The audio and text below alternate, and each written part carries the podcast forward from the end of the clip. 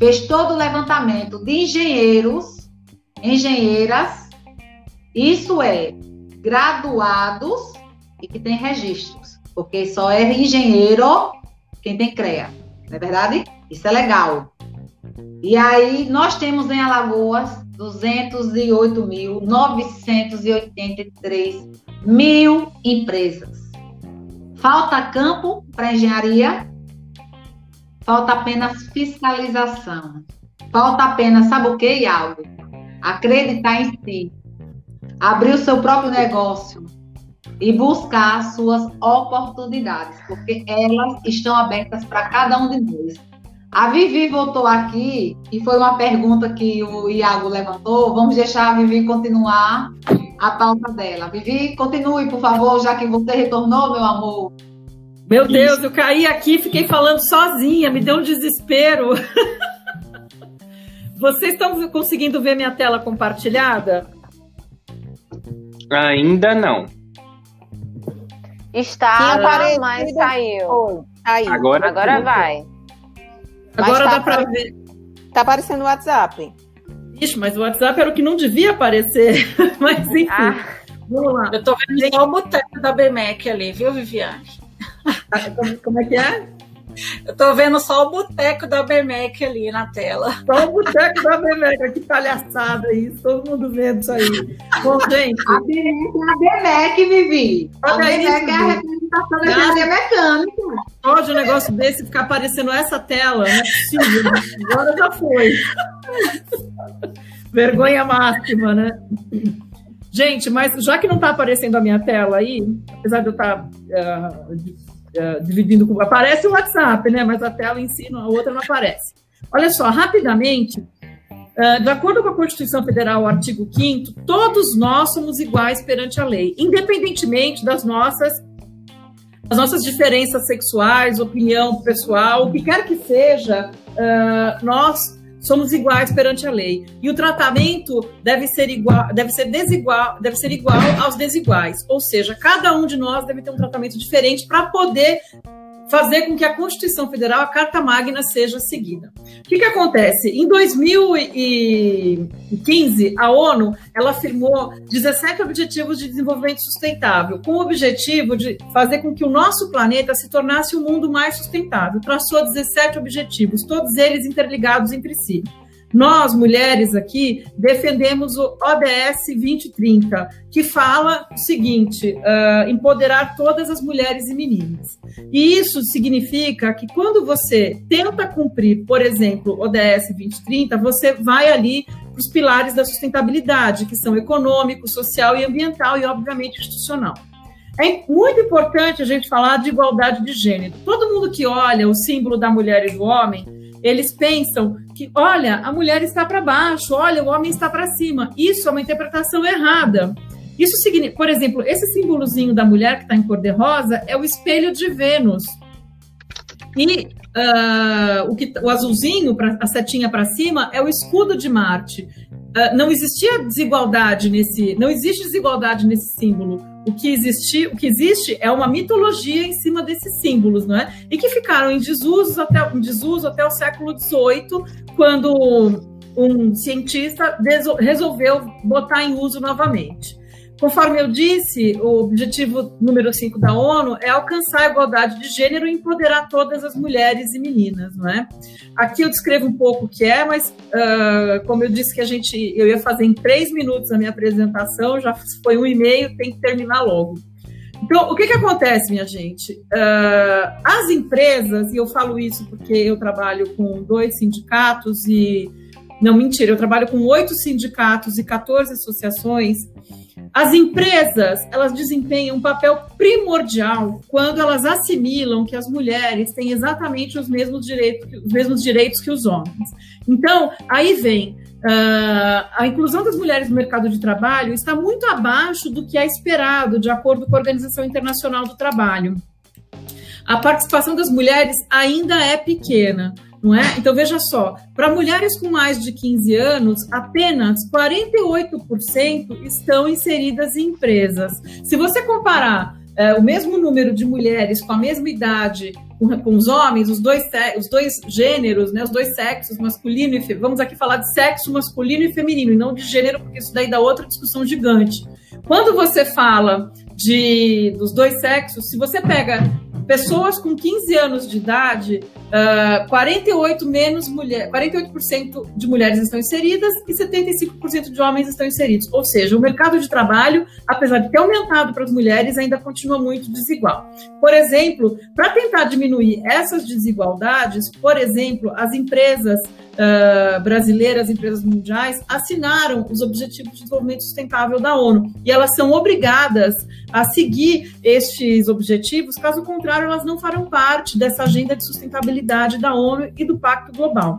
Agora, vejam só, no Brasil, mais de 800 empresas e entidades, sendo elas entidades privadas e públicas, assinaram, o pacto, assinaram a agenda do Pacto Global, assinaram a agenda da ODS 2030, né? Bom, agora, essas diferenças de mulher, das mulheres no mercado de trabalho, se a gente consegue deixar igualitário o número de mulheres e de homens até 2030, um estudo da McKinsey mostra que isso vai afetar o PIB mundial em 12 trilhões de dólares. Quer dizer, além de tudo, a gente vai ajudar a economia, a economia mundial, né? Agora, a gente precisa lembrar que ao longo da nossa jornada, desde os tempos de Adão e Eva, a gente teve um acúmulo de desigualdade. Sendo muito rápida, a gente não tinha direito ao voto e buscar um trabalho para a gente era sempre uma coisa muito, muito menor, não é? Hoje você ter mulheres engenheiras é, uma, é um, mulheres médicas, engenheiras, uh, mulheres advogadas é uma maravilha, coisa que não acontecia nos últimos 60 anos. Então, quando a, a Renata falou aqui sobre cursos sobre educação, olha que dado interessante. Em 1960, apenas 0,16% das mulheres do Brasil tinham curso superior. Em 2018, 33,9%, 34% das mulheres uh, já possuíam curso superior. Por quê? Um crescimento de 212%. Por que isso? Porque as, nós, mulheres, encontramos oportunidades onde muitas pessoas não conseguem enxergar. Então, nós nos agarramos nas, na, nos galinhos e vamos ali buscar as oportunidades. Por isso, aumentou o número de, de mulheres. E aí eu acho essa foto, que não é uma foto, uma montagem, absolutamente emblemática. O que nós precisamos nessa, nesse mundo para poder diminuir as desigualdades, sejam elas entre homem e mulher, ou diferença social, cultural, o que quer que seja. Precisamos de educação, precisamos de tudo. Então, o que o Brasil e o mundo precisa é educação. Quando você fala de educação, não é só ir para a escola ou para a faculdade, mas também a educação que vem de casa. Vejam só, já está acabando, as transformações nos últimos 60 anos, não é? Em 1960, somente 16% das mulheres procuravam se, se empregar. Hoje, 48% das mulheres buscam emprego e estão empregadas, né? Mas ainda assim é um número 26% abaixo de homens. A gente nem vai falar de uma questão de raça, porque se a gente for pensar na questão de raça, muitas mulheres estão muito abaixo ainda do esperado, né? Outro dado que é bem interessante, que vem da Organização Internacional do Trabalho, é que em 2018, nós mulheres recebíamos 80% do rendimento de um homem. Quer dizer que o meu par, e eu já passei por isso, então eu posso falar isso, né? Uh, meu par ganhava 20% a mais do que eu. Então, só porque ele era homem, quando eu assumi, a minha renda caiu. Eu não conseguia assumir o salário dele, não conseguia assumir o rendimento que ele tinha, né? Essa foto aqui é uma foto que eu acho emblemática, porque você veja uma reunião para discutir vários assuntos, uh, só, tinha, só tinha museu e a Carmozinda de mulheres. Nós éramos trinta e tantas pessoas e somente duas mulheres. Eu fiz até um print da tela onde a gente aparece aí, mas tem mais outras pessoas. Quer dizer, uh, a gente fala de inserir a mulher no mercado de trabalho de climatização e geração, mas ainda assim é muito pouco. Aí Deixo aqui meu abraço para Carmozinda Santos, que é um exemplo de profissional e que tem lutado muito por essa bandeira feminina, não é? Agora, o que é que a gente pode fazer para tentar diminuir essas desigualdades? A gente tem que desenvolver metas mais igualitárias, não é? Tem que investir em educação e aquelas que podem que façam mentoria para aquelas que não podem fazer. Uma coisa interessante é que durante a pandemia, a Rede Mulher Empreendedora, que é presidida pela Ana Fontes, conseguiu ajudar milhares de famílias apenas com, a, a, com o que a gente chama, por exemplo, de venda direta. Então, uh, com, aumentando as vendas, por exemplo, não é o caso de cosméticos, ensinando as mulheres a, desenvolver os seus lados mais, pessoas um pouco mais simples, a desenvolverem seus lados, seu lado mais empreendedor e assim conseguir superar essa pandemia. Quem não conhece, é bastante interessante conhecer a Rede Mulher Empreendedoras. E aqui vem da onde eu tirei alguns dados para essa apresentação. Eu tentei resumir aqui em cinco minutos, mas acho que não deu, né? Eu peço perdão aí pelo, pelo tempo que eu tomei. A gente perdoa. Tranquilo. É, Inclusive, eu vou contar pedindo para as crianças ficarem quietas, né? Fiquem quietas, falem baixo.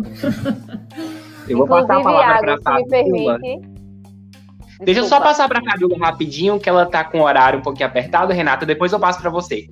Pode ser? Ok, pode ser. Hum, tranquilo. E agora com a, com a resposta da porra agora. Né? Hum. Tá ligado, olha? Tava no mudo aqui, eu tava falando. Acontece, né? É, Iago, assim, eu tô, eu tô até vendo aqui, no, dando uma. Eu tô aqui, tô acompanhando o YouTube aqui do, do Play Produções, né? Eu, eu vi aqui um, uma fala aqui do, acho que é engenheiro Marcel Miller, acho que é Miller mesmo, se eu, se eu tiver pronunciado Meu errado, estagiário. me desculpa. Ele falou uma coisa aqui muito interessante. É? Ah, então eu achei muito bacana a colocação que ele colocou aqui, sabe? Que ele falou que é, ele se identifica como técnico em eletrônica, né? E acadêmico em engenharia mecatrônica. E uma vez ele viu uma mulher, né, uma estudante, é, é, criticar por que, que uma mulher estava fazendo engenharia mecatrônica, né? Ele colocou aqui, nesse momento foi reforçado para mim a visão do qual é difícil para vocês, do qual é difícil para vocês, pois às vezes falta o apoio das próprias mulheres. Isso aqui eu achei muito bacana, principalmente ver, é, é, vindo de um homem, e eu, eu vou falar um pouquinho nesse sentido. O programa Mulher, é, Iago, se você puder até, eu vou te passar o arquivo em PDF depois, se você até puder disponibilizar em algum lugar para que as pessoas possam baixar. Nesse programa ele tem um capítulo muito bacana que é, é justamente sobre conceitos. Né? A gente traz nesse programa alguns conceitos e um conceito que é muito importante é, na temática da equidade de gênero, na temática da própria mulher, da, da, da própria mulher desse universo nosso, é, é, é, um conceito que vem justamente aqui do que o, o Marcel colocou, né, que é o conceito de sororidade. Né? A gente cresce é, ouvindo, eu pelo menos, falar por mim para não generalizar, tá? Mas várias colegas também me relatam isso, que a gente cresce quase que vendo outra mulher como concorrente uma da outra né? Tipo assim, ah, é, toma cuidado com aquela mulher ali que pode roubar seu namorado. Ah, cuidado, ah, a mulher não pode confiar, não, tá? A mulher é toda falsa e tal. Então a gente cresce com esses conceitos, com essas é, coisas que não são passadas, seja por que motivo for. A gente cresce ouvindo isso e isso acaba se internalizando dentro da gente, e o resultado é justamente uma, uma visão míope igual dessa, dessa mulher aí, né? Eu sou mulher, é, é, uma mulher engenheira, uma mulher tá, é, é, criticando outra mulher para estar tá fazendo engenharia mecatrônica, tá? Eu, eu, é, eu passei por muito disso também na minha vida, assim, na, na minha vida acadêmica, não vou, não vou esmiuçar aqui muito, mas eu lembro que na época que eu estudei, fazia elétrica, eu, era apenas eu e uma outra colega na, na minha classe, e de uma turma de, de 40 homens aí, mais ou menos, um pouco mais. Né? Então era, éramos mais ou menos 42 duas pessoas e eu e mais uma só, colega né? só. Eu sempre gostei de usar batom, sempre gostei de usar meus saltos, isso aí desde criança, né?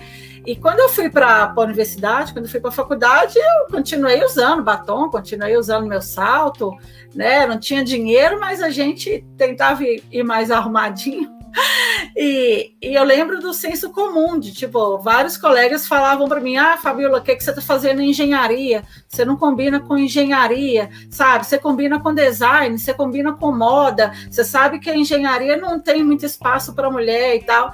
E aí eu, eu, eu lembro que, eu, que essas coisas me, é, é, no início me, me me assustavam, assim, porque eu não estava acostumada com isso, né? Tipo assim, para mim era uma visão muito retrógrada, né? Tipo, eu lembro que eu tive um professor, eu sempre procurei ser muito caxias, assim, na sala de aula, eu era aquela pessoa, assim, se tirasse nove e meio, eu reclamava porque eu não tirei dez, né? Eu lembro que que teve uma prova que eu fiz que eu, eu perdi um ponto nela e, e, e na minha visão a, o ponto estava é, essa retirada de ponto estava equivocada porque para mim eu tinha acertado a questão e eu fui questionar isso para o professor, né? E aí eu lembro que ele olhou para mim, esse primeiro período de engenharia, ele, ele olhou para mim e falou assim, ele nem olhou minha questão, ele falou assim, tá, eu vou te dar um ponto por causa do seu corpo, sabe? Aí, nesse momento, você tem que se controlar, né, para poder, para não poder também baixar o nível ali, mas eu lembro que eu falei com ele, não, professor, se for por causa disso, o senhor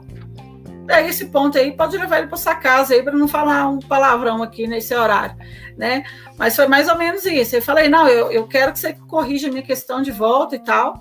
E aí ele pegou a, a minha prova, corrigiu a questão e eu estava certa. Então, tipo assim, é, eu, eu lembro que foi muito pesado os primeiros semestres, primeiro por causa desse estereótipo né? As pessoas tão, acham que engenheiro, engenheira tem que ser aquela pessoa assim que não pode passar um batom, que não pode é, usar um salto, tem que ser aquela visão do engenheiro de chão de fábrica mesmo, né? É, e que não, não pode ter uma outra postura ou, ou, outros gostos e tal. Então esse é um preconceito que é muito banal.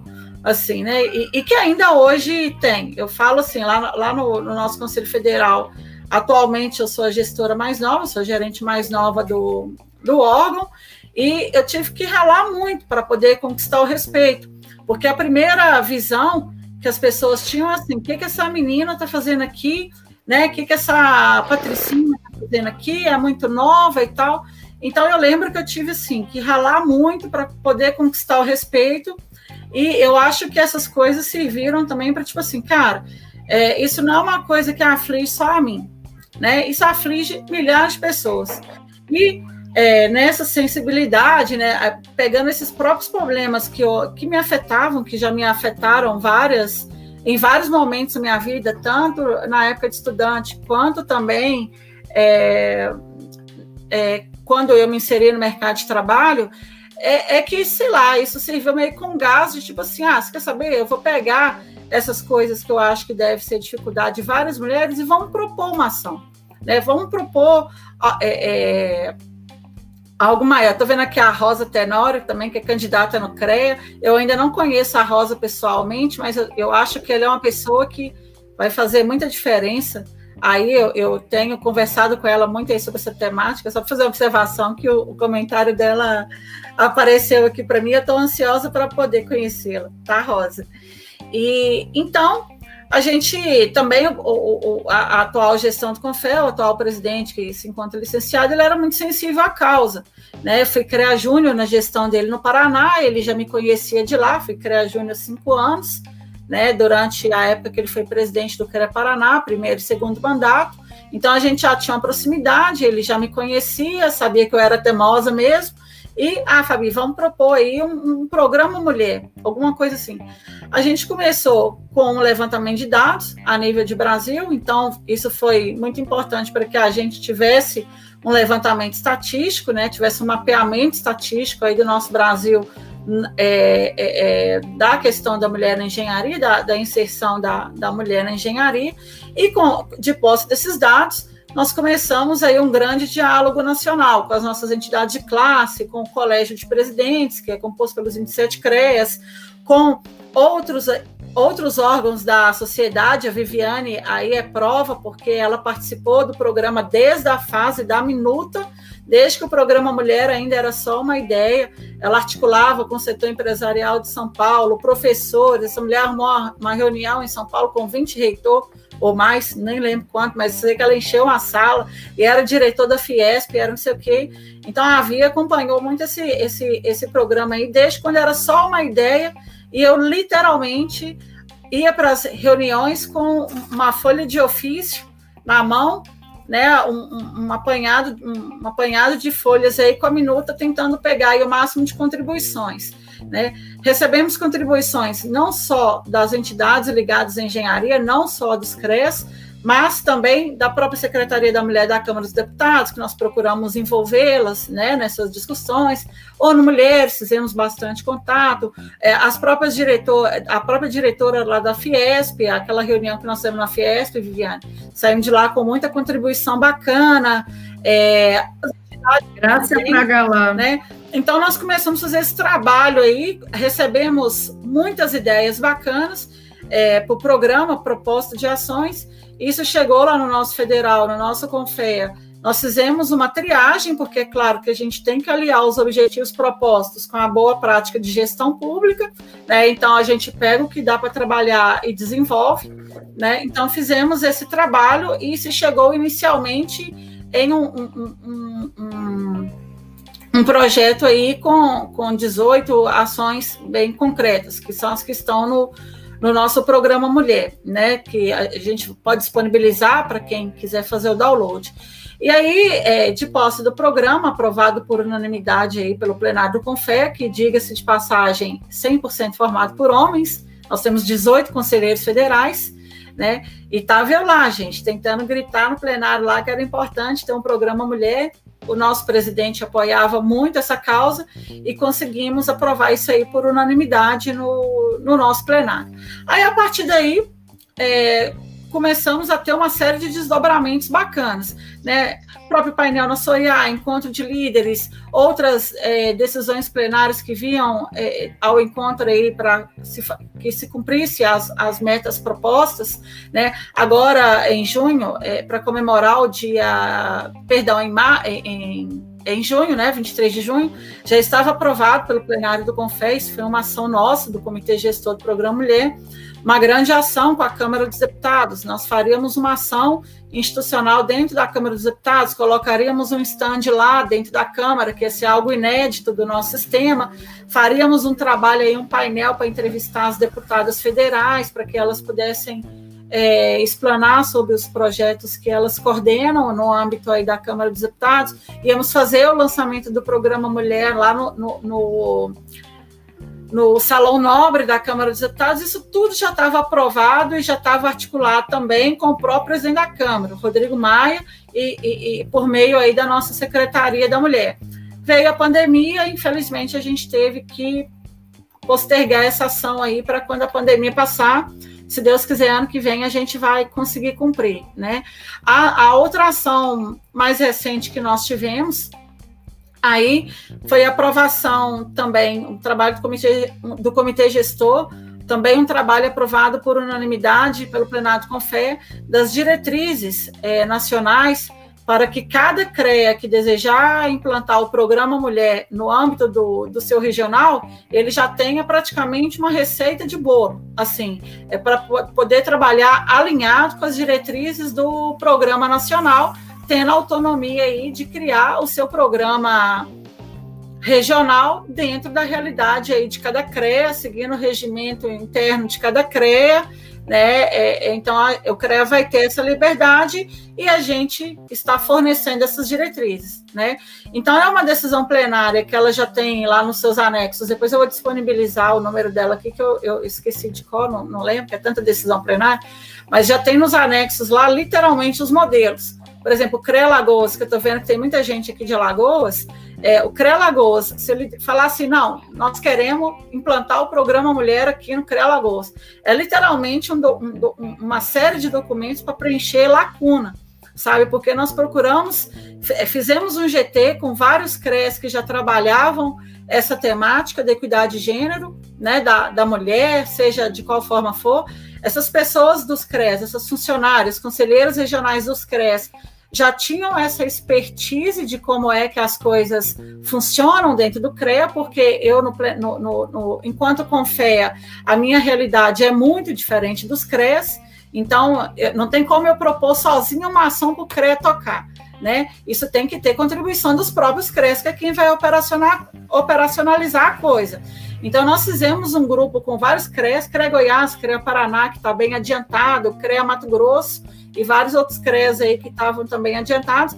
é, fizemos esse apanhado de ideias, olha como que o seu CREA trabalha, como que o seu CREA fez para provar, como é, como é que foi a sua decisão de diretoria, de, é, manda para a gente a decisão plenária que aprovou esse comitê mulheres aí e tal, e vamos alinhar o nome, né? Então, o nome Programa Mulher no âmbito do CREA Lagoas, por exemplo, Programa Mulher no âmbito do CREA Rio Grande do Sul, né? Então, alinhamos isso, pegamos essas contribuições operacionais que as pessoas, as mulheres dos CREAS, já tinham todo o caminho das pedras, né, de como fazer desde o início até como aprovar em plenário isso, e nós compilamos isso em um documento único, né, para que o CREA que desejar implantar, que ele não tenha tanta dificuldade, ou para facilitar, ou para que a gente é, possa aí fornecer essas diretrizes, tá? Então, assim, só a título de conhecimento, hoje no Comitê Gestor do Confea, nós temos representantes do Colégio de Presidentes, do Colégio de Entidades Nacionais, que, diga-se de passagem, foi indicada pela FENEM, isso aí é um fato muito curioso, porque quando nós pedimos para o CEDEM, que é um fórum consultivo do CONFEA, indicar uma representante, o CEDEM não tinha nenhuma mulher né? Mas aí a gente falou: não, não precisa ser necessariamente alguém que esteja com assento no SEDEM. Pode ser uma indicação unânime aí das entidades. E aí as entidades deliberaram pelo, é, de forma unânime pelo nome que foi indicado pela FENEM é, da nossa engenheira mecânica Michele. Tá? Então, a Michelle, agora ela está até licenciada também, da, da, por causa das eleições e tudo, mas ela passou a representar o Colégio de Entidades Nacionais indicada pela FENEM dentro do nosso comitê gestor e fazer esse porta-voz. Ações do programa Mulher, ela é, leva para o CEDEM. Representante do CP, ação do programa Mulher, leva para o Colégio de Presidentes. E assim sucessivamente. E para o CREA que desejar implantar o programa Mulher, a gente sempre também coloca da importância de se criar um comitê gestor. Né, porque tem que ter um comitê gestor, porque esse programa ele capilariza muito rápido. Eu, eu até meio que me assustei assim com com a abrangência do, do programa Mulher, o, quão rápido ele se disseminou. Né? Tenho muito orgulho de falar assim que ele virou pauta de campanha de vários candidatos aí a implantação do programa Mulher no regional, tá? E assim eu quero falar para todo mundo, seja presidente que está no exercício, seja é, alguém que venha assumir posteriormente a presidência, conte com o apoio do Confea, porque esse é um programa prioritário na nossa gestão. A gente tem um comitê gestor para poder deliberar sobre as dúvidas, chegar num consenso, aprovar no plenário do Confea e servir aí como um elo. Tá? Então, podem contar com o Confea. A próxima ação que a gente está prevendo é abrir uma, entre aspas, aí, uma consulta pública porque o primeiro documento ele já saiu robusto, mas o segundo a gente quer que saia mais robusto ainda. Né? Então, o que, que a gente procurou fazer? Um, um levantamento de dados é, com todos os CREs, de todas as situações de presidente, coordenador de câmara, conselheiro, pegar todo esse resgate aí de vários anos, para que a gente possa ter uma série de dados estatísticos, tá? Pra, onde esses dados, de forma mais completa, mais robusta, né, de dados estatísticos, eles também vão constar nessa é, versão 2 do programa Mulher, e a gente também vai abrir uma fase de consulta pública, é, entre aspas, né, uma consulta pública entre aspas, né, porque não é bem o termo, uma consulta pública, mas uma consulta à sociedade, toda mulher que é engenheira e, e, e, e agrônoma, geociências, ou toda mulher que acha que pode contribuir é, de alguma forma com o nosso programa Mulher, ela pode estar mandando as suas contribuições, tá? Pode, pode mandar as ideias, pode mandar as sugestões que tiver, e aí mesma coisa, isso chega no, no, no nosso Confé, a gente faz essa triagem, vê o que, que dá para trabalhar, o que, que não dá para trabalhar, e é, implant, tenta, tentaremos inserir aí no nosso, na nossa versão 2, tá? Então, esse é um convite que eu faço para quem desejar contribuir com a versão 2. O nosso e-mail é programamulher.confea.org.br, tá? Esse e-mail eu recebo diretamente, assim como o comitê gestor, e fico aqui à disposição através do e-mail, através dos meus contatos, Iago depois pode disponibilizar aí o meu e-mail, e peço desculpas, pessoal, antecipadas, porque 8h20 eu já tenho uma outra reunião agendada, tá? Com, com uma série de entidades aí, que semana que vem é plenária, então eu tomei com a corda no pescoço, tá? Então eu não vou conseguir ficar até o final, mas já agradeço. Parabéns às mulheres aí que participaram comigo. É muito bacana essas lives, porque isso aproxima muito a gente, né? É, tira a gente um pouco também desse isolamento que a gente acaba batendo papo, né? Conhecendo mais pessoas, vendo outras realidades né? E é isso, Iago, muito obrigada. Conte lá comigo, tá? Para os seus projetos, os projetos do Endeb. É, enquanto eu estiver lá, vocês têm um parceiro, tá? E as nossas engenheiras também, gente. Vamos trabalhar junto aí, porque é junto que a gente cresce, né? Obrigada, Iago. Eu agradeço. Quem não é engenheira também tem pela disponibilidade, pela fala e pode ter certeza que nós vamos marcar mais lives, vamos te convidar, vamos divulgar o projeto Programa Mulher que é necessário, né, que todo mundo tenha conhecimento, que ele se expanda Brasil afora e estamos à disposição também. A gente está muito feliz pela sua participação. Obrigada. Já me despeço aqui também na sequência, tá, gente? Desculpa não poder ficar até o final. Geralmente eu fico até o final, a Vi sabe, mas hoje eu realmente eu tenho já uma reunião na sequência, porque eu também sou organizadora. Tá bom? Obrigado, gente. Tchau. Tchau. Tchau, Fabíola.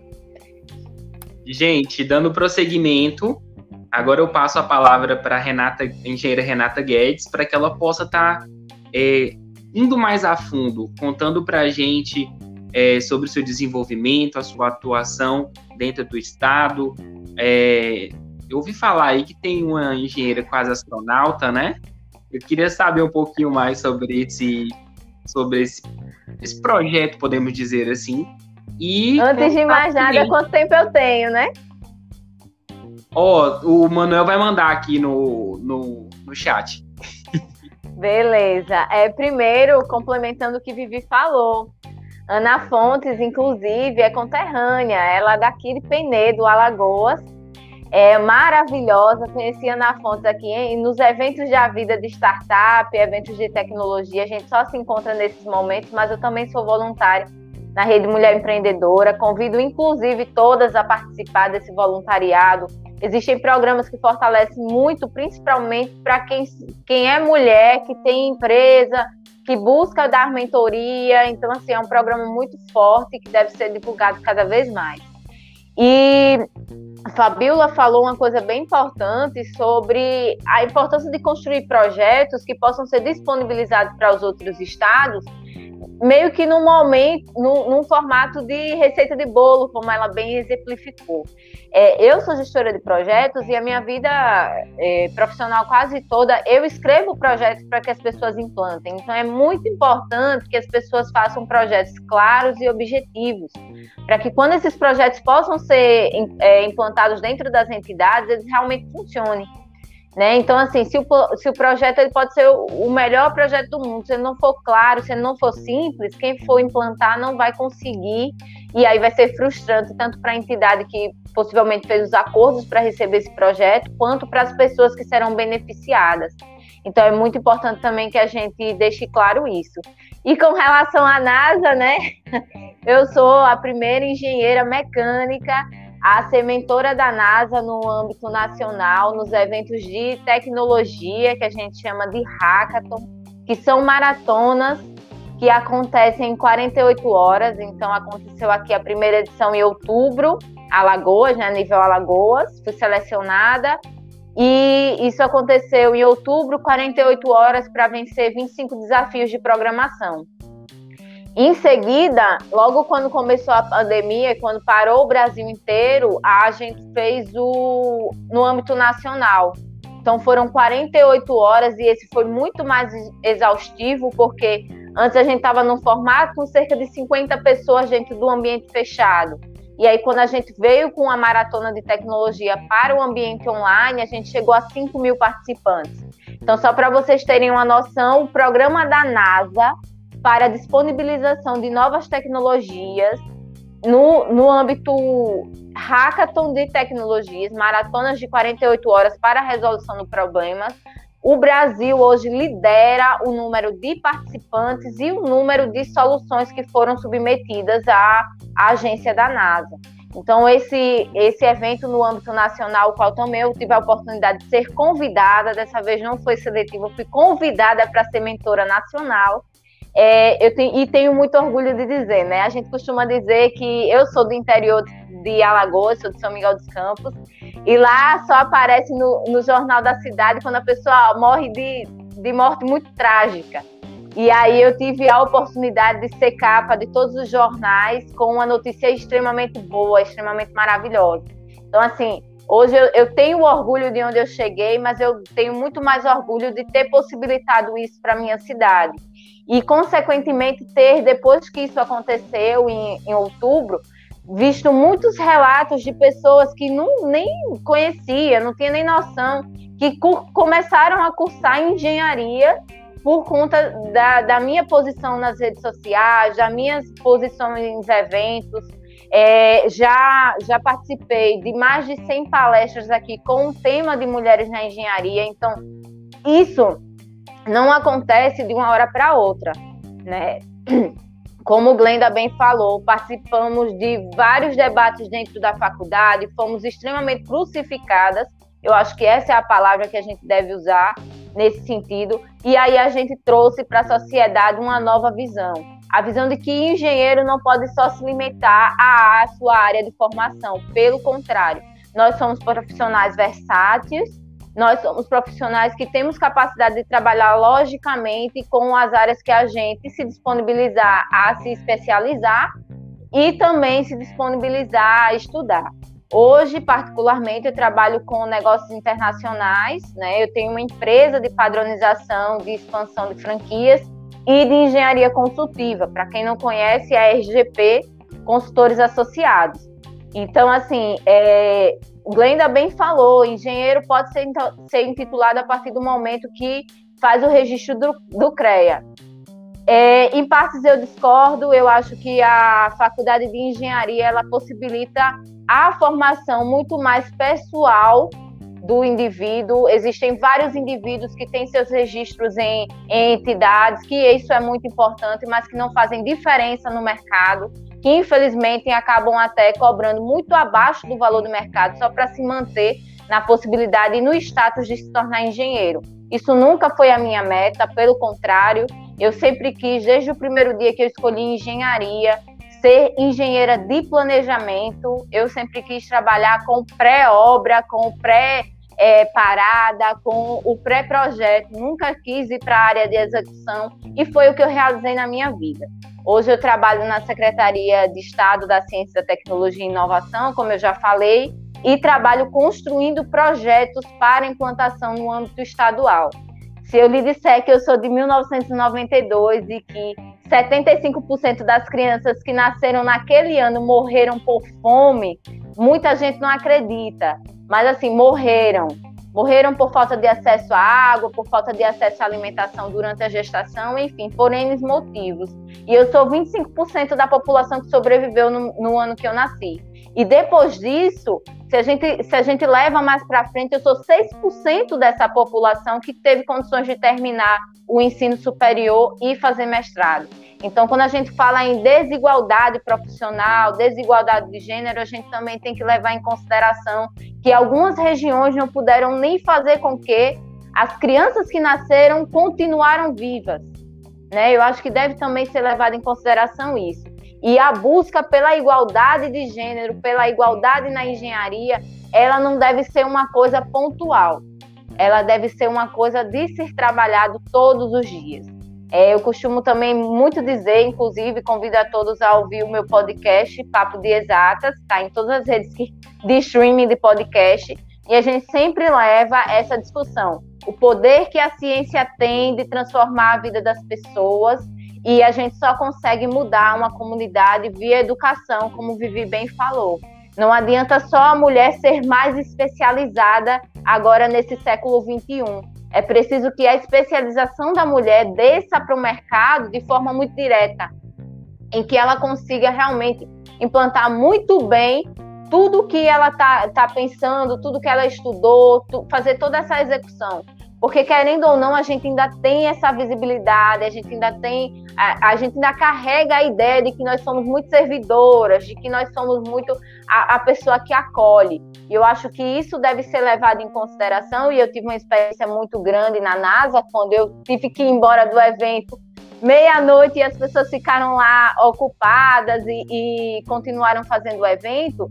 Eu tive que uma experiência muito grande que o, o, meu sentido de servir, o meu sentido de cuidar, ele só é válido para mim.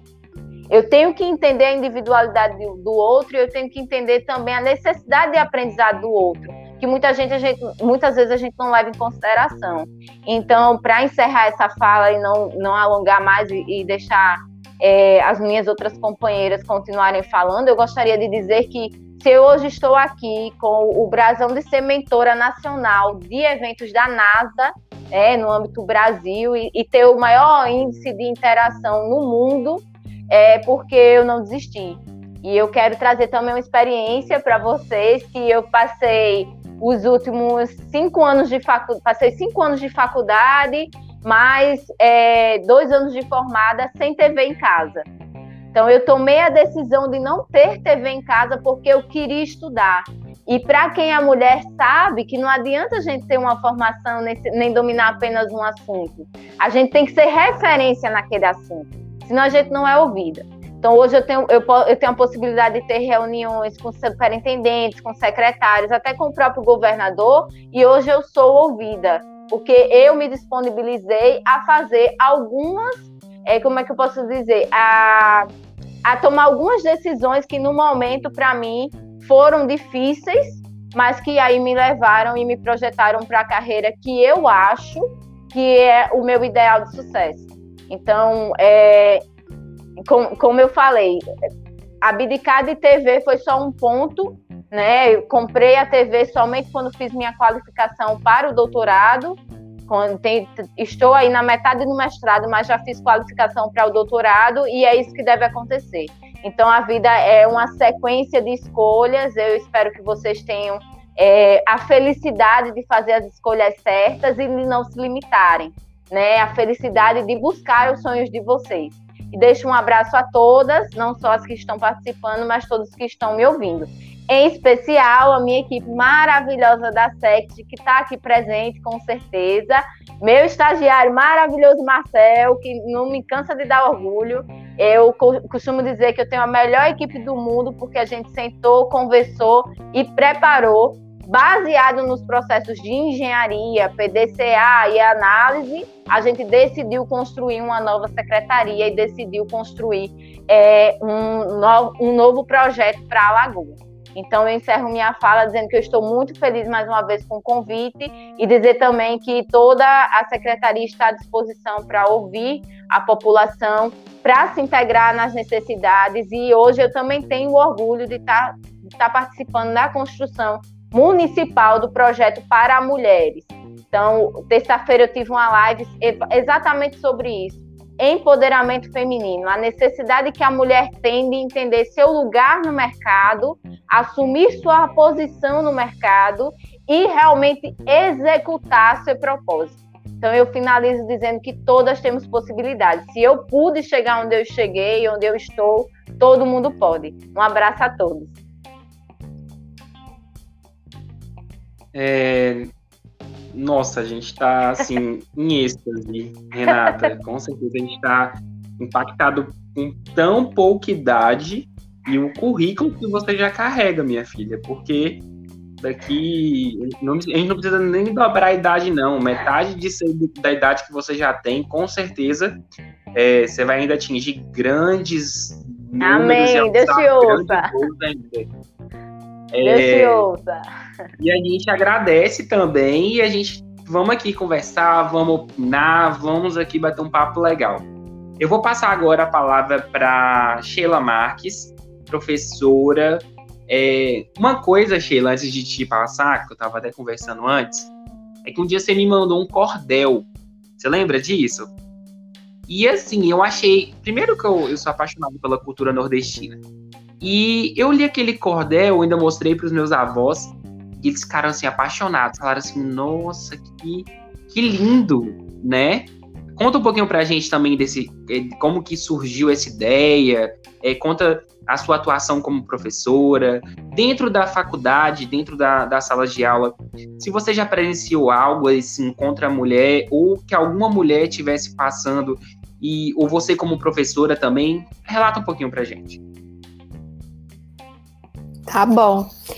É, eu vou aproveitar para puxar um gancho da fala da Renata, né? Que, que mulheres que venham aí para frente, Renata, não, não seja necessário ela abdicar de uma TV ou do que quer que seja para poder ser ouvida, né? O que a gente está debatendo aqui hoje é muito importante para que outras mulheres elas percebam o poder que nós temos, né? E quanto de possibilidade nós temos.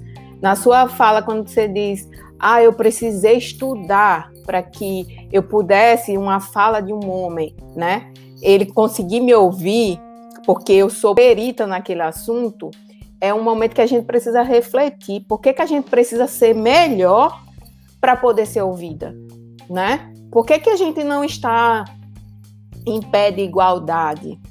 E aí, aproveitando, há 10 anos atrás, quando eu cheguei aqui, eu fiz esse relato em uma outra live. É, minhas alunas, né, do curso ainda do Técnico em Edificações, eu questionei no dia de aula, assim, ah, o que é que vocês querem ser, né, quando vocês concluírem. E eu lembro que o relato, há 10 anos atrás, me chocou, não porque a mulher não possa casar e ter filhos, me, me chocou por ouvir de tantas meninas que o sonho era casar, ter um marido para cuidar e ter filhos. Gente, que fique claro, não é que ela não possa fazer isso, que a mulher não possa ter essa opção também.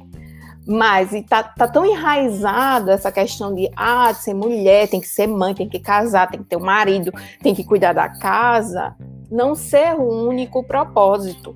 Né? Então, isso me chocou há 10 anos atrás. Eu ouvi uma menina que está terminando um curso técnico dizer: Ah, eu, eu quero casar, eu quero ter filho, eu quero cuidar da casa, será que aquela ali era de fato o desejo daquela menina ou é mais uma cobrança do que a sociedade impõe na gente? Né? Dizer, ah, tem que casar, tem que ter filho. E aí eu fiquei nessa reflexão. Será que de fato ela queria aquilo ou é uma imposição que a sociedade joga essa responsabilidade para a gente, né? E agora eu fico feliz, dez anos depois, é, o curso de engenharia civil ele teve início em 2013 e a gente tem assim uma quantidade de mulheres atuando, né, cursando, na verdade, na engenharia, um número de pé de igualdade com os homens, né, aqui no curso do campus Palmeira dos Índios. E eu fico muito feliz com isso. Mas por que, que a gente está conseguindo fazer essa mudança? Justamente, Renata, por causa da representatividade. Quando você fala, né? Quando você diz, ah, eu, eu fui capa do jornal da minha cidade que só mostra coisa trágica, né? Você, mulher, saída do interior, representa muitas meninas. Então, talvez aquela menina que está lá sendo forçada ou, ou acredita que ela tem que casar, que ela tem que ter um filho, que ela tem que cuidar da casa, ela vê em você uma inspiração de não, eu, eu posso ser outra coisa, né? Então, representatividade importa muito, muito. A gente está conversando aqui hoje, é muito importante para que elas se vejam, né? Ah, eu posso ser o que eu quiser. E lembrando que eu não estou dizendo, ah, não pode casar e não pode ter filho. Mas não pelo é menos isso. ela tem o direito É de escolha, isso- né? escolha, exatamente, que ela consiga ver outras possibilidades e não só aquele mulher que vai cuidar da casa, que vai cuidar de marido, que vai cuidar de filho, né? A gente pode tudo. Ah, eu posso ser mulher, ser engenheira, ter um filho, ter marido e, e compartilhar com ele todas as obrigações, porque nós estamos juntos ali para dividir as tarefas, tranquilo. O que me, que me deixava angustiada há 10 anos atrás era, será que aquilo era a vontade dela ou será que era mais uma questão da imposição, né? Aí eu trago aí a Glenda, a Viviane e a Renata para essa reflexão, né? De, de talvez a gente é, pensar do quanto que a gente está representando também essas meninas. E daí, como agora eu fico muito feliz de ter muitas mulheres na engenharia. Quando eu cheguei, só tinha eu e a professora Edja, de mulheres docentes, né? A professora Edja agora está na reitoria do, do IFAL, mas agora eu já tenho muitas colegas docentes, mulheres. E qual era a dificuldade no início, quando só tinha eu e a Edja, né, atuando, quando a gente ia para um congresso, saía, de ter assim, ah, no campo só tem vocês duas de mulher na, atuando na engenharia, né, de docente, mas ou cadê os homens da engenharia lá do campus Palmeira dos Índios, né? E, e na verdade, eu, eu sempre falo para minhas alunas que não, não, não tem diferença, a formação é a mesma, tá lá na mesma sala, homens e mulheres, e o que é repassado é o mesmo conteúdo, é a mesma construção de conhecimento. Por que, que no mercado de trabalho, quando um homem apresenta um currículo e quando uma mulher apresenta um currículo, tem que ter diferença, né? De como a, a Fabíola falou, por, por que, que um professor vai fazer? Ah, eu vou te dar um ponto por causa do teu corpo. Que, que absurdo. Será que ele faria esse mesmo questionamento se fosse um homem? Ou, ou diria isso se fosse um homem? Né? Sheila, Sheila, nesse caso estaria ferrada, viu? nunca ia conseguir passar, porque a pessoa gordinha aqui não ia nunca conseguir outra, passar na, outra, na, aula. Outra coisa que a gente precisa, outro estereótipo que a gente precisa quebrar, né, Viviane? Por quê? Porque essa imposição da mulher ter o corpo magro, né, da mulher ou, ou da engenheira que tem que estar tá, ah, não tem que estar tá largada, não pode estar tá arrumada, né? Então, usar salto nunca, né? Pois é, são tantos estereótipos, são tantas coisas que são nos jogadas assim, de, de responsabilidade, né? Ah, a mulher tem que, ah, tem que estar tá com saia comprida. Ah, a mulher não pode sentar de perna aberta. Ah, então, gente, por favor, né? Então, eles cobram, a sociedade cobra tanto, mas na hora de dar um retorno para nós mulheres, ela é super só massacra, né? É, eu lembro que há, há, uns dias atrás eu tive uma fala tipo, eu sou, eu amo trabalhar, eu amo a docência, eu meus alunos, sala de aula, assim, foi o universo que eu me encontrei, né? Desde muito cedo, né? Eu fui aluna do Instituto do Rio Grande do Norte e daí já verticalizei para tecnologia e logo que eu formei, eu já comecei como professora substituta no Rio Grande do Norte. E já a docência já me, me abraçou de uma maneira que eu disse, não, não, não tem outra coisa, eu quero ser professora, é o que, que, eu, que eu desejo ser para o resto da minha vida. Então é uma coisa que me completa totalmente e que eu fico até emocionada quando eu falo, porque é assim, é o lugar que eu tô realmente completa quando eu tô em sala de aula com meus alunos, enfim. E, e... obrigada. E aí, eu sou aquela pessoa que não para, sabe? Trabalha, pesquisa, extensão, gosto muito de estar à frente disso. E, e um dia desses eu ouvi assim, tipo, você não tem. Ô Sheila, você dorme, eu durmo, e você não tem marido e filho para cuidar, não? E casa? E eu falei assim: será que alguém pergunta para o meu marido se ele tem filho e casa para limpar e comida para fazer porque ele fica trabalhando um monte? Né? Não sei se vocês já passaram por isso. Por que, que só que pergunta só para a mulher? Não é terrível isso? Ninguém pergunta, né? Ah, se o meu marido tá fora, e aí? Quem é que tá limpando a casa? Por que, que tem que perguntar para mim? Ah, você não dorme não, e a casa e tal, enfim. Então são Ou seja, e também, e também, quem vai fazer o jantar hoje? O é. Né? pois é, pede aí, ou quem vai limpar? Oxi, limpa uma parte e você limpa a outra, tá todo mundo é. sujando, então vamos dividir aí as tarefas. Então, são alguns pontos que eu achei pertinente de abordar aqui, justamente por causa dessa fala, Mulheres na Engenharia, né, desse ponto que a gente está abordando, para que quem está assistindo, para mulheres, para empoderar outras mulheres, para a gente ser uma rede de apoio de fato, né?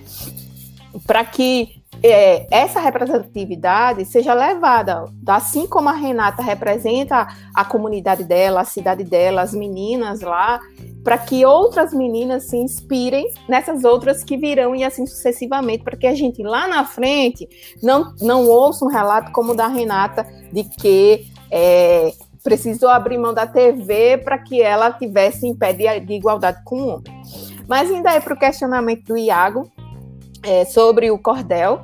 Nesse período de pandemia, como eu falei para vocês, sou muito agitada e estava, mesmo com trabalho remoto, estava me sentindo muito distante é, de, de, uma ação. O que é que eu posso fazer nesse período de pandemia? Né? Como é que eu posso atuar aqui na cidade, em Palmeira dos Índios, para que a gente chegue mais próximo para conscientizar a população sobre a gravidade da, da Covid? E daí marquei um brainstorm com meus alunos e surgiram assim várias ideias. E daí a gente começou algumas ações aqui na cidade. Uma delas foi entrar em contato, na verdade, ir mesmo entregar kits de álcool gel e máscara. E o cordel que o Iago falou, que é um engenheiro que fez, o João Marcos, que ele foi meu bolsista na graduação, foi meu aluno orientando, enfim. E ele fez o cordel pedreiro mascarado, que foi justamente para a gente sensibilizar os operários da construção civil, que a gente já sabe que eles têm muita dificuldade de usar os EPIs, e ainda tinha mais a máscara agora, nesse período de pandemia. Então a gente acabou saindo junto com, com o GTEC, que é meu grupo de pesquisa, para entregar o cordel nas obras, máscara e álcool gel, para que esses é, operários eles se conscientizassem da gravidade da doença né? E foi isso. Acho que eu já falei muito. Eu vou deixar a Glenda e a Vivi falarem um pouquinho aí. E qualquer dúvida, pode ir aí perguntando no, no chat, né? No, no YouTube, que a gente vai respondendo vocês. Eu estou acompanhando aqui, agradecer a Rosa Tenório. Estou super torcendo para a Rosa aqui, gente porque vamos ter uma mulher, assim espero, aí do CREA, né? E, pois é, Glenn, então precisamos dessa representatividade para mostrar que a mulher ela pode ser engenheira, ela pode ser o que ela quiser, pode ser a representante aí do CREA, a presidente do CREA, pode também ter filho, tá? Pode casar, mas eu, eu, pode, pode tudo, só não pode ficar restrita a algo que a sociedade quer impor, tá bom? Então vamos continuar aí o bate-papo. Obrigada, Iago, pelo espaço, né? Por estar com as mulheres incríveis. Adoro. É, eu vou passar a palavra agora para Viviane, para ela poder contar para a gente também o, o desenvolvimento. A gente conversava, né, numa outra live que nós fizemos, Viviane, pelo Instagram, justamente as situações que vocês mulheres vivenciam até hoje, né? Não é só porque você é mulher que você está num, num cargo de alta visibilidade ou menor visibilidade. Existe a não comparação. As pessoas continuam mesmo é, olhando e existe é como se tivesse. Como não? Existe sim o um menos, menosprezar por ser mulher, achando que o homem é ele que é melhor, ele que ganha mais, e muito pelo contrário. Essa ideia é retrógrafa, retrógrada, e retrógrada. com certeza é, a mulher ela, ela, pode, ela pode tudo. Pelo tempo que nós já vivemos, pelo né, tantas coisas na história, direito a voto, é, o direito de, de sair, sabe? Tem muitas coisas. No, eu lembro, eu estava vendo aqui, a primeira engenheira do nosso país era uma negra. Se eu não tiver enganado, se eu não tiver enganado, é isso. É, e assim, é, é, fantástico os relatos, as histórias, e até hoje, né? Nós vivemos. Mas eu vou passar a palavra agora para Viviane, fica à vontade, Viviane. Bom, gente, eu nem tenho que falar muito depois de tanta história bonita. Sheila, eu estou emocionada com você aqui também. Uh, Renata, vocês são demais. Uh, meu, minha, a minha família é alagoana. Meu pai nasceu em Batalha e minha mãe nasceu em Penedo. Mas eu tenho um monte de família aí em Jacaré dos Homens, Arapiraca, Belo Monte, enfim, é... família lagoana de coração, cabra da peste. e eu fico muito feliz em ouvir os relatos de vocês. Não é fácil, não pensem que aqui pelos, pelas bandas de cá também é, porque não é. Eu acho que sofro duplamente, né? Porque não sou engenheira, é, tenho outra formação, eu sou, de, sou da área de comunicação social, eu sou, forma, sou comunicóloga, uh, e, e tenho um cargo de liderança aqui numa instituição pesada aqui em São Paulo. Então eu sofro duplamente porque eu não sou engenheira e porque não sou homem. Mas tudo bem, dá uma chorada aqui, uma chorada lá. Sheila, concordo com você, não sou sozinha ter que limpar a casa todo mundo tem que limpar a casa junto, afinal, nós moramos em comunidade. A pandemia veio para ensinar para todo mundo uh, isso, né? A, a, voltar a conviver em, em, em comunidade, nessa comunidade pequena que é o núcleo familiar, seja como ele seja feito, seja com pais separados, com pais casados, mãe e filho, pai e filho, vó e filho, o que quer que seja, mas é o núcleo familiar, ou seja, o eu sozinho, como seja, veio ensinar para a gente reconviver essa história. Eu não sei se vocês conhecem, mas existe um, existe um, ele faleceu, mas existe um cientista não, existe um escritor polonês chamado Zygmunt Bauman que fala muito em modernidade líquida. O que, que é isso? Que as informações hoje são tão rápidas que elas escorrem pelas palmas das mãos como se fossem um líquido escorrendo. E é isso que está acontecendo, está, estava e está acontecendo com o nosso mundo. Eu entendo até que essa pandemia veio para tentar dar uma ajustada nesse universo tão complexo uh, onde pais, mães, filhos, famílias todas, enfim, tudo muito confuso, não é? E eu me coloco nessa posição porque eu viajava demais.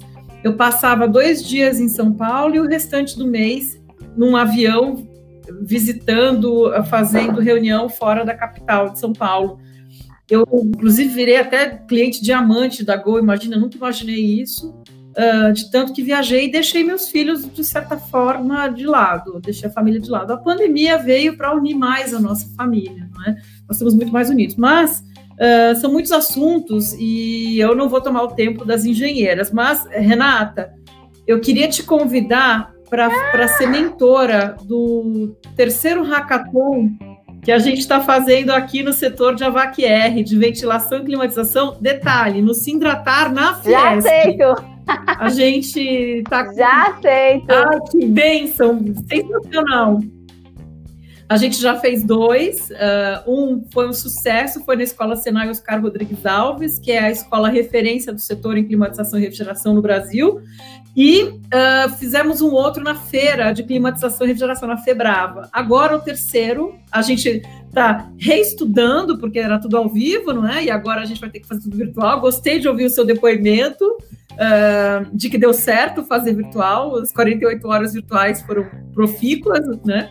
Então eu queria te convidar, uh, Sheila e Glenda, uh, também sintam-se convidados para participar do hackathon, mas Renata, alguém vai ligar para você amanhã para te convidar ah. para fazer parte desse, desse processo Já aqui, meninas também. A gente está muito feliz. Obrigada, muito feliz obrigada, obrigada, obrigada. Já aceito. Imagina, imagina. Glenda, é, você tem meu carinho, meu respeito. Uh, o Trombini é muito seu fã, uh, adora você. Uh, e eu, eu, tenho certeza que ele deve, ele está assistindo essa live e ele encontrou também duas mulheres bem poderosas que não são do eixo Rio São Paulo, que estão fora daqui. E eu virei fã de vocês. Eu, eu passo a palavra para o Iago, até porque tá, o avançar da hora tá gigante aqui já, e as crianças estão aqui, ó, fazendo uma bagunça. Para o Iago passar a palavra para a Glenda, e fica o meu beijo e meu abraço para vocês.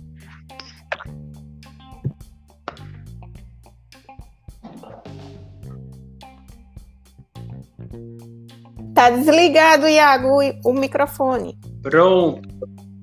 É, muito obrigado, Viviane, e parabéns, Renata, pelo convite já que foi enviado ao vivo. Legal, Quem sabe faz parabéns. ao vivo real, né? E... Quem sabe faz ao parabéns. vivo real. E... ah, e detalhe, eu tenho um filho de 14 eu anos. Que eu falei para ele, vem aqui, moleque, escutar tudo que essas meninas estão falando. Eu tô tentando. Ele tá lá na bem. cozinha. Acabou, tá lá na bem. cozinha, ajudando a fazer o jantar e não sei o que. Eu falei, ó, a mamãe agora não vai poder fazer nada, não. Vai lá e se vira, senão vai todo mundo morrer de fome. Eu só tô ouvindo barulho aqui da panela de pressão.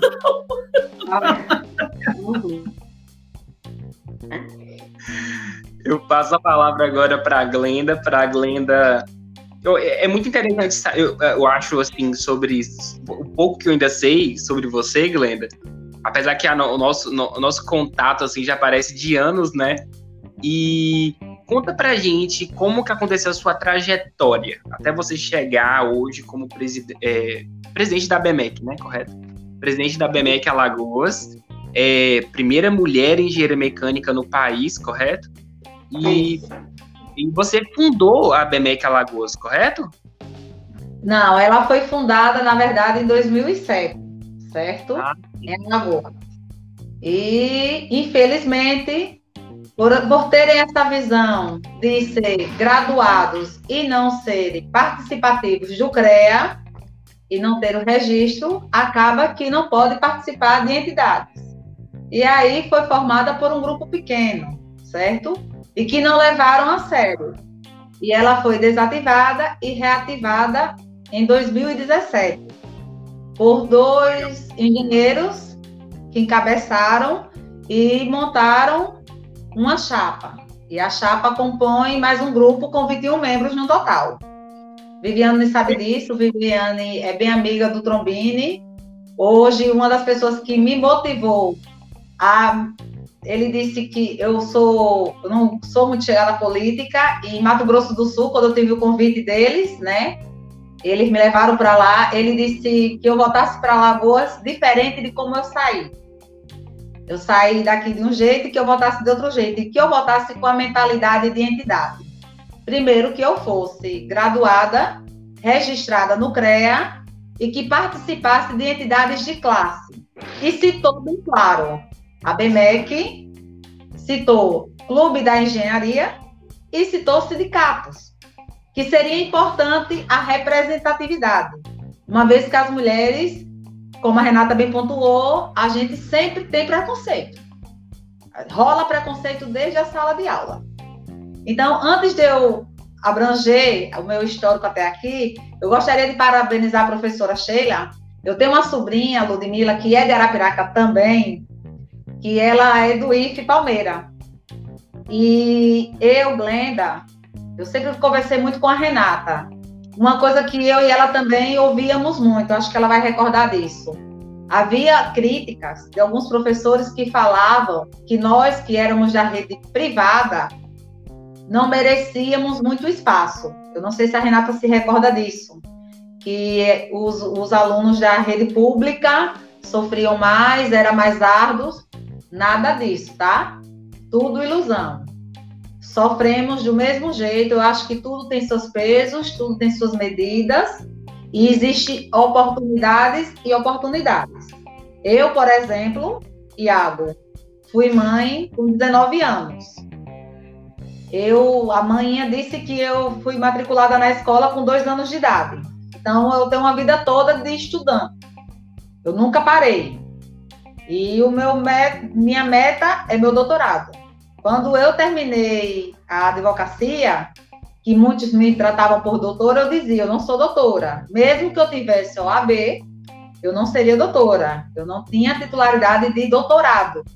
Um dia, se eu tiver, eu ainda vou preferir que me chame de Glenda Ferreira, porque eu amo o meu nome. Eu amo. Eu amo quem me chama de Glendinha, de Glenda Ferreira, eu amo. Então, assim, com trombine, com alguns conselheiros federais, com exatamente Marco Aurélio, que hoje é o presidente da FENEM, com Cristiane Lacerda, que Vivi conhece muito bem, com Vivi, a gente vai aprendendo o nosso espaço no sistema. E para que a gente conquiste esse espaço no sistema, que a gente pare de reclamar dos CREAS, que a gente pare de reclamar dos conselhos. Eu estou falando dos CREAS porque eu sou engenheira, né? Eu não vou falar da OAB porque eu não tenho a OAB, senão a gente falaria de todos os conselhos. Então, o que foi que eu resolvi? Entrar e ser participativa. Então, quando eu me graduei, eu já tinha uma empresa no, no ramo da engenharia, precisei registrar a empresa no CREA, me registrei também como engenheira, porque eu precisava atuar como engenheira. É, como a Renata bem pontuou, tudo na vida é uma escolha. Então, eu escolhi ser engenheira nata.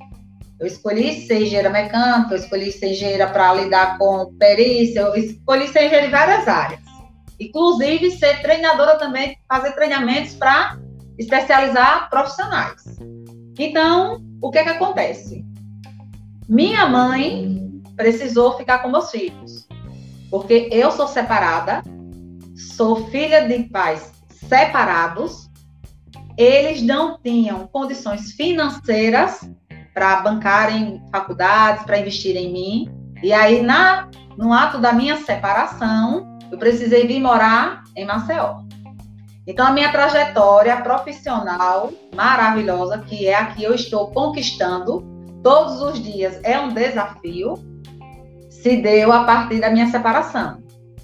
Até então, a minha meta era terminar advocacia e pleitear concursos para delegada e por aí na área de direito. Mas assim, talvez Deus traçou outra meta. E hoje eu me tornei engenheira, sou empresária e atuo em outras áreas. E como a Vivi disse, é muito bom atuar na engenharia e ter hoje poder dizer que tive a graduação de direito, porque tudo que a gente faz na engenharia é regido por uma norma. E nada melhor do que a gente atuar com norma. E aí, fui estudante, sempre fui muito representativa também. Eu tinha fama de brigona, eu, porque eu sempre defendia o direito do aluno como cliente da instituição. E aí a gente teve alguns problemas no final do curso, mas concluí, graças a Deus, dentro dos cinco anos, quando vários professores disseram que a gente partiria para sete anos. E aquilo me subiu à mente e disse: não, agora eu vou com esse propósito. E com sete anos de curso, eu adquiri quatro engenharias, porque eu fiz engenharia de segurança do trabalho também e fiz mais duas especializações em mais duas engenharias. E ainda me tornei perita. Então, os sete anos que eles me deram para ser apenas engenheira mecânica, hoje eu tenho quase cinco titularidades. Então, assim, hoje eu estou me especializando em duas, três áreas porque a gente tem que ser bom em alguma coisa. A gente não pode atuar, por exemplo, em 146 áreas da engenharia mecânica. É impossível. E eu comecei, Iago, ser participativa, com dois, três membros, estar lá na BMEC. Para estar na BMEC, precisava ter o registro do CREA, porque não para ser apenas, por exemplo, graduado, a gente pode participar? Pode, mas a gente entra como filiação de aluno. A gente não entra como filiação. A Vivi aqui entende bem de entidade de classe e ela pode até me ajudar nisso. A Fabiola saiu, infelizmente, e ela também entende bem disso. Então, as entidades de classe, uma das exigências é que a gente tenha o curso superior, que a gente tenha o nosso registro, e a gente se filie na nossa, na nossa entidade de classe. No caso da gente que é engenheiro mecânico, a BMEC. E aí eu era participativa e eu comecei a abraçar algumas ações que as pessoas deixavam um pouquinho de lado. E surgiu a oportunidade e me viram como uma pessoa que não era apenas aquela pessoa que assistia. Eu sou aquela pessoa que gosto de entrar para fazer alguma coisa diferente. Pode dar errado, mas pelo menos a gente tem. E eu tinha meus filhos que já estavam distantes, porque moram no interior. Eu tinha meu trabalho eu tinha uma empresa que eu estava começando, eu tinha o um desafio e tenho o desafio de ser mulher na engenharia, existem preconceitos, às vezes os clientes ligam para a empresa, aí espera apenas que vá o outro sócio, apenas quando vai eu. Poxa, eu pensei que era um engenheiro, entendeu? Aí eu digo, não, é uma engenheira também. E por aí isso acontece. E assim, Existem pessoas que passaram na vida da gente e que não motivaram a gente. E que hoje a gente está aqui para motivar as pessoas. Como a gente está falando da mulher na engenharia, a gente está mostrando que a gente pode ser, como a professora bem pontuou, a gente pode ser mãe, a gente é filha, a gente pode ser empresária, a gente pode trabalhar no horário do comércio, infelizmente existem pessoas que trabalham no horário de CDL, e ir para sua faculdade à noite e ter um objetivo. Eu quero ser engenheira, eu quero ser médica, eu quero ser advogada. Mas o que não pode é desistir. E aí, hoje, como o Iago apontou, e é a verdade, é a primeira engenheira mecânica, dentre todas as ABMECs, que conseguiu ser a representante feminina em uma área masculinizada. Primeiro, a gente chegando em um CREA, por exemplo, aí a gente está lá para fazer alguma ART, ver alguma documentação, atualização de registro. A primeira coisa que rotulam a gente, você é engenheira civil? Não, sou engenheira mecânica. Ah, você cuida de carro? Não. Eu cuido do transporte que leva a mercadoria para sua obra na construção civil, por exemplo. Esse fluxo, essa logística toda por trás, existe um cronograma, existe um fluxograma. E por trás dela existe uma engenharia de ponta, a engenharia mecânica, porque ela é rica. E muita gente não sabia. E aqui em Alagoas, muita gente não conhecia a ABMEC. E hoje o próprio CREA já conhece e fala bem da ABMEC. Tanto que o CREA Alagoas nos, nos presenteou. Eu tenho orgulho de agradecer ao atual presidente. Ele nos parabenizou com uma campanha riquíssima de valorização aos engenheiros mecânicos. Isso é uma conquista para a gente em Alagoas. Alagoas ela é abandonada, todo mundo sabe. Todo mundo sabe que aqui não tem indústria. A Renata está aí, lida com gerenciamentos internacionais, ela está atuando na área pública, ela sabe as dificuldades que ela enfrenta, ela sabe o que a sociedade de, do estado de Alagoas enfrenta. Quando a gente fala BMEC, eu sempre pontuo, e eu já tive algum mal-estar com outros membros, a BMEC ela é de Alagoas, Associação Brasileira de Engenheiros Mecânicos de Alagoas. A nossa seção é essa. E aí a professora Sheila pontuou bem e a própria Fabiola, que é nossa representante no Confea, eu tive o maior prazer de participar com ela aqui do programa no Sebrae, do MEI. E a gente hoje está aí também, como eu, como a Renata diz, a gente chega onde a gente quer chegar. Eu acho que a gente tem que olhar para a gente, para o nosso espelho e dizer assim: eu posso, é difícil, é, eu vou precisar abdicar algumas coisas. Eu precisei abdicar a presença dos meus filhos.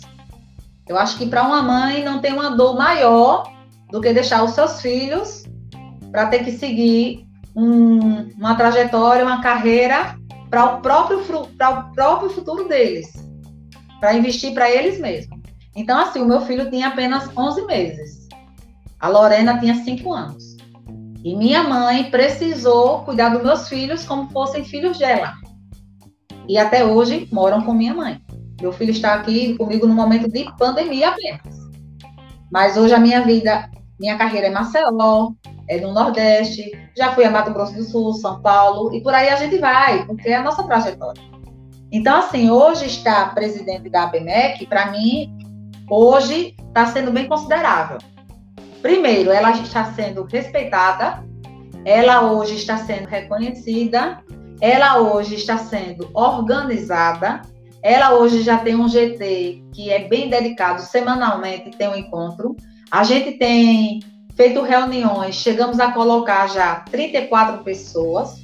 Eu tive uma reunião, fiz um convite é, para a federação que nos representa, que é a FENEM, na pessoa do Marco Aurélio. A gente chegou a colocar, Vivi, 44 pessoas.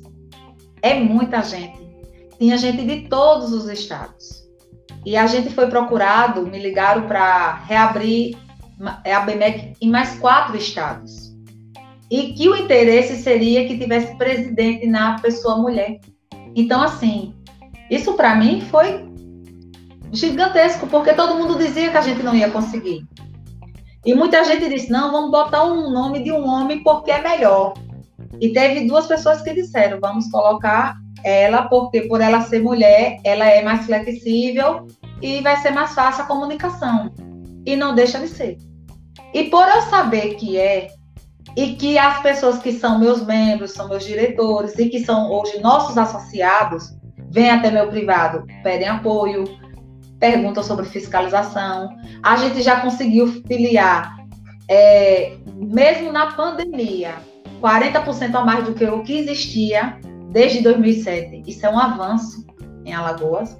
E é por isso, professora Sheila, que pena que a, a Fabiola saiu, mas está aqui a Vivi e está aqui a Renata, que eu hoje apoio a Rosa Tenório.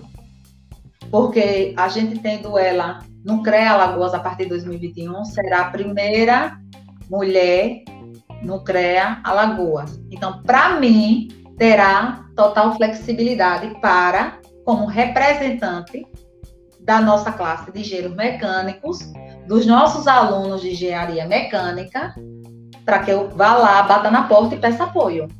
Fui convidada pela coordenação de algumas instituições para que a BMEC faça visita e oriente, é como a Vivi disse, e oriente com base na lei. Qual a importância de ser graduado e qual a importância de quando eles se tornarem engenheiro. Porque a responsabilidade de um engenheiro é muito séria. A gente responde criminalmente. Então, quando há uma falha, a gente é preso. E isso é sério. Então, a gente tem que pensar muito nas atuações de agente. A Renata falou aí de projeto, e até projeto tem que ser muito bem elaborado, como ela bem pontuou. Porque quando um projeto ele é feito errado, a execução ela sai errada. Então, lá na frente, o resultado vai sair totalmente desprogramado. E vai sobrecair para quem? Para aquela pessoa que assinou aquela RT. Então, assim, gente, não é fácil. Então, eu digo a vocês, meninas, tudo parece ser difícil, mas não é. Aqui eu acredito que muitas são do interiores. Sou do interior. Tenho o maior orgulho de ser de Arapiraca. Moro em Maceió. A início foi falta de opção. Hoje é uma escolha. Amo Maceió. Amo. Sou nordestina de paixão. Eu amo o nosso Nordeste. Eu acho que o nordestino ele é capaz de se reinventar. A gente é capaz de a cada dia se renovar. E o que a gente não pode é parar de estudar. Não pode parar de inovar. Tá aí a prova. Na pandemia, a tecnologia veio com tudo e nos abraçou e está aí mostrando um exemplo. A gente está aqui reunido, cada um nos seus cantos, nos seus estados e juntas no mesmo, no mesmo local, praticamente. Então, assim, é uma carreira difícil. Eu aconselho as pessoas, as mulheres em especial, aos alunos que forem egressarem a uma faculdade, seja particular, seja pública, que estudem o que vai ser no futuro a profissão, para ver se vale a pena vocês se desempenharem é, quatro anos de dedicação, cinco anos, porque, como todas aqui falaram, tudo na vida requer uma dedicação. A gente não pode fazer por fazer, porque o que mais tem aí no mercado são N profissionais, e eles estão aí esquecidos. E com a tecnologia, com o avanço, ficaram muito mais esquecidos.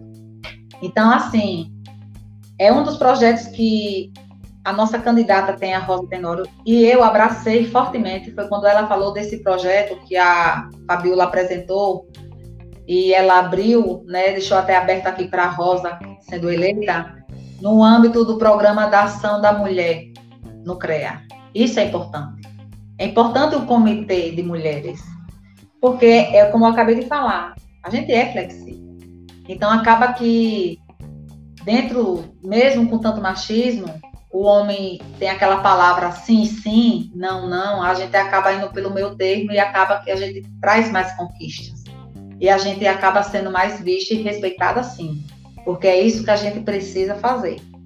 Muitas vezes a gente até ouviu, ouviu dizer que não era possível, que a gente não ia conseguir. Os professores, isso aí que o professor falou com a Fabiola em relação ao corpo dele, é, a minha filha já sofreu também assédio na escola. E assim, eu fico a pensar, se fosse com a filha dele, se fosse com a esposa dele, será que doeria nele? Então, assim, eu acho que a gente não pode se ocultar. É, eu não sou de levantar bandeira, não levanto nenhuma bandeira, mas eu levanto uma bandeira sim, que a gente tem capacidade, que as oportunidades estão abertas, que independentemente da gente ser solteira, da gente ser casada, de não termos filho, de termos filho. Não interessa se a gente também não quer ter filho, existe mulher que não pretende ter filho, tem mulher que quer ter namorado, mas pretende não casar, não quer assumir o compromisso. Isso tem que ser respeitado. Esse tabu tem que um dia ser quebrado. Um dia nós não tivemos direito de voto, um dia nós, nós não tínhamos direito de divórcio, tudo isso hoje já é uma conquista nossa. Então eu acho que a gente pode muito a conquistar muito mais. Não é que aqui eu defenda que a gente tenha que ganhar mais do que o homem. Não é que a gente tenha que derrubar o homem. Não. Eu acho que o homem tem o espaço dele e nós tenhamos o nosso. E aqui eu não poderia deixar de agradecer de forma alguma, gente. Não poderia, tá? A ABMEC Alagoas. Não poderia, porque aqui tem vários diretores, tem vários apoiadores. Eu vi aqui a Melly Rose, eu vi aqui meus diretores Aqui presente comigo tem vários. Estão comigo aqui a Rose, está aqui o Ednardo, está aqui o Carlos, está aqui o Marques, está aqui vários me apoiando. Então, assim, a gente está junto nessa. Quando a gente faz uma ação, não é a presidente, somos nós, é para nós, é para todos os engenheiros mecânicos. E não podia também deixar de agradecer o apoio que o CREA Alagoas tem dado à ABMEC, quanto a entidade de classe representante do engenheiro mecânico, quanto à resolução 101. Então, assim, a valorização que o CREA tem nos dado, nos abraçado, isso é plausível. Talvez nunca foi visto. E eu tenho maior orgulho em dizer, a nossa BMEC, ela está em destaque hoje na federação, por ter mais ações, por estar aí com várias ações assim acontecendo e pela parceria e pelo apoio conquistado através do CREA, que isso não se tinha. E isso é uma conquista da nossa gestão. E mesmo na pandemia, as coisas estão acontecendo. E em especial, para finalizar, eu quero deixar um abraço em especial, logicamente, para Rosa Tenório, uma mulher que é engenheira, que é mãe, que é esposa, que também faz parte do setor público, que gerenciou várias e várias é, ações e que nos representa bem e que quer sim mudança. Porque ela, dentro da dificuldade dela, como nós aqui apresentamos cada uma nossa, precisa da mudança. Mas para que ela construa a mudança, ela precisa de um pedacinho de cada um de nós. E é por isso a importância da gente entender o sistema. E a gente, quando entende o sistema, mesmo que seja pouquinho, a gente para de criticar. E é por isso que é importante termos conselheiros lá que nos representam, termos coordenadores de Câmara, termos representantes lá dentro do CREI.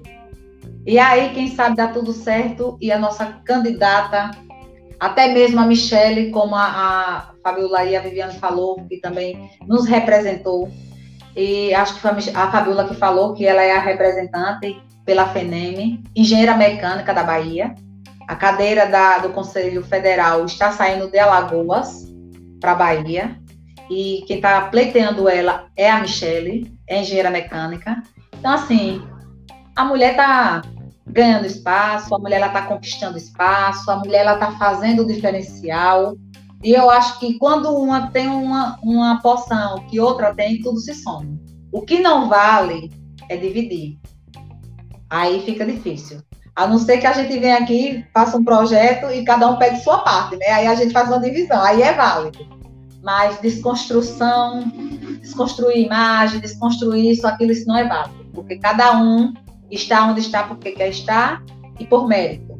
E todo mérito tem que ser respeitado, seja homem, seja mulher. Como estamos falando de mulher, meninas, se tornem mesmo engenheiras, se torne da área tecnológica, se torne professora, como tem aqui uma grande professora do IFE, se torne da área da comunicação, assim como a Viviane, uma conselheira como a Fabiola, e vamos em frente. Vamos em frente e vamos eh, nos colando no Iago para ele dando oportunidade para mostrar mais profissionais aqui no futuro. E o Iago vai estar comigo na BMEC no projeto das lives. Já sabe disso, né, Iago? Um beijo grande a todas vocês, viu? Obrigada, Iago. Eu que agradeço, o Glenda. Vocês Sim. me escutam? Sim. Eu que, agra... eu que agradeço a... por ter aceitado o convite. É... Eu tive mal aí durante uns dias, mas graças a Deus foi um tempo também de reclusão para poder ampliar os projetos. Tem muita coisa em construção. A gente ainda não pode dar spoiler, mas coisas coisas que a gente não consegue nem mensurar para 2021. A gente teve uma reunião aí e se, primeiro e segundo semestre prometem 20 cheios de novidades. É, eu gostaria de agradecer a todas, na verdade. Eu acho que a Viviane já caiu. saiu, correto? Ela caiu. Manuel. Isso. Eu eu gostaria de agradecer a todas vocês, a Sheila Marques, a Glenda Ferreira, a Renata Guedes, a Viviane Marcondes, a Fabiola Rezende, por vocês terem aceitado. Né? Nós convidamos algumas outras engenheiras também, mas infelizmente por questão de agenda não puderam estar aqui hoje. Eu vou falar com vocês assim, é, é isso que a gente precisa, mostrar pessoas com, que estão no mercado, que estão aí é, no seu dia a dia, desenvolvendo o seu trabalho e que merecem ser vistas, merecem ser ter o seu trabalho representado, porque é muito grande, é muito vasto, né? Eu falo, falo que graças a Deus esse mundo de congressos me proporcionou, ainda que virtualmente, conhecer muita gente. Se eu for olhar dois anos atrás, é, eu falo que minha agenda hoje do WhatsApp é metade congresso, metade pessoal porque mudou, revirou do avesso toda, tudo na minha vida, né? Hoje gira em torno, eu, gira tudo em torno disso. Eu acordo, vou responder um WhatsApp, respondo o Instagram, vou administrar, mandar um e-mail, olho um documento. São quatro redes sociais, mais a rede social do evento. Então, no total, eu gerencio hoje cinco é, empresas, né? Podemos dizer assim. E novos projetos que estão em construção. Graças a Deus, uma equipe fantástica que me ajuda também, está proporcionando hoje a, o nosso primeiro webinar. Gostaria de também agradecer a toda a equipe que está aqui nos bastidores, que está presente aí da sua casa assistindo, que com certeza sem eles isso aqui não seria possível. É, eu não posso também deixar de agradecer é, aos apoiadores da nossa, do nosso primeiro webinar. Eu vou falar a todos aqui que nos concedeu espaço, apoio, divulgação. Foi uma semana intensa, né? De redes sociais, de postagens, listas de transmissões. É, a FENEM, a Federação Nacional de Engenharia Mecânica Industrial, o programa Mulher do Sistema Confeia CREA, né, a FENEM na pessoa do Marco Aurélio, né, presidente, programa Mulher na pessoa da Fabiola, representando também o Confec com a gente, a BMEC Alagoas, representada pela Glenda Ferreira, a RGP Consultoria, Papo de Exatas, Podcast e NUME, Núcleo de Mulheres da Engenharia, representada pela Renata Guedes, é, a Ashway Brasil, representada na pessoa da Viviane. Tivemos aí um grande apoio é, do blog da engenharia, do blog da engenharia, que é uma página aí com mais de 200 mil seguidores, é, que fala diariamente sobre o projeto, sobre várias, várias novidades e notícias na pessoa do Eduardo Cavalcante. É, o Engenharia Depressão, que também é do Eduardo Cavalcante, um profissional aí que ele só altas novidades, hoje é, uma, é, é um vital influência da área da engenharia dentro do nosso país e tem, temos da Business Hub, né? Não sei se eu falei corretamente. É, temos outras empresas, né? Como a, a Chem, Chemical Business. Tem muita coisa, tem muita empresa, muitas pessoas que ajudaram direto e indiretamente compartilhando essa live. Ela vai ficar disponível para que as pessoas possam assistir novamente, compartilhar com os amigos aqui no nosso canal. É, em primeira mão, falar para vocês que a Play Produções hoje ela tem o seu próprio canal no YouTube, então todos os webinários vão acontecer desse canal. Então, se você ainda não está inscrito, é, se inscreve, compartilha com seu amigo, ativa o sininho da notificação quando os próximos webinários começarem, você vai ser notificado. E a cada 15 dias, de 15 em 15 dias até o final de novembro, nós teremos um webinário. Então, o próximo agora está marcado para o dia 4 de setembro. É um webinário fantástico. A gente vai divulgar em breve aí o tema, as pessoas que vão estar à frente.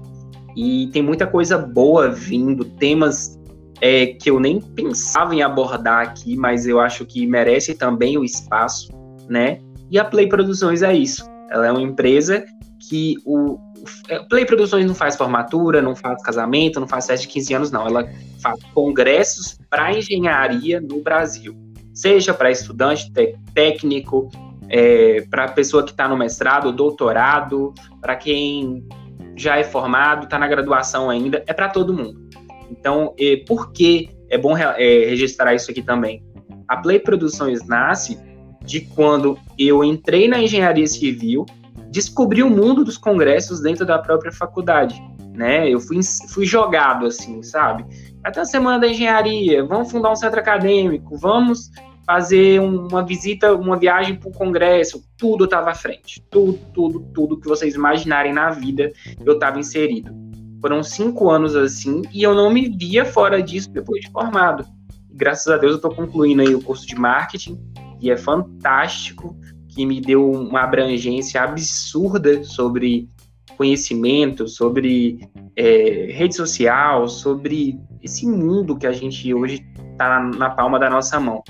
E conto com vocês, temos aí, como eu falei, né, os quatro eventos adiados para 2021 devido à pandemia. Vamos iniciar a primeira semana em Maceió, o Ener Maceió 2020 2021, né? Nós mudamos só a nomenclatura com traço 2021. Posteriormente, em Deb e CLAI, aí nós vamos abranger toda a América Latina, espero também vocês em São Paulo. Promete ser um mega encontro. A gente está em contato com entidades internacionais, movimentos estudantis, outras engenharias que não têm tanta potência aqui no Brasil, mas que lá fora é muito forte principalmente engenharia mecânica, química, que tem uma representatividade absurda lá fora. É, eu tô, tanto que a gente conversa no, no celular é pelo Google Tradutor, porque para não passar vergonha. E assim, depois Vanério Ouro Preto, né, uma cidadezinha histórica, tem uma, é uma cidade universitária, hoje eu acho que não me engano, 85% da população do comércio, do turismo, de tudo gira em torno dos estudantes da UFOP e que abraçou o nosso evento. Então, assim, tudo adiado, mas para um bem comum, para cuidar de todos, para que todos possam ter a tranquilidade, né? Lógico, nós sabemos que os eventos também não vão ser mais os mesmos, a gente já sabe disso, muita coisa vem mudando, já vem sendo alertado de eventos que já estão acontecendo em outros países. Mas, assim, a gente vai tomar todos os cuidados, todos os, as precauções para que a segurança e o bem-estar de todos seja priorizada, que é o nosso primeiro ponto. E gostaria de agradecer, não tem muito mais o que dizer, a nossa live já está indo para mais de duas horas, e graças a Deus eu acho que nós concluímos com êxito o nosso trabalho, e deixo agora a palavra para vocês para finalizar.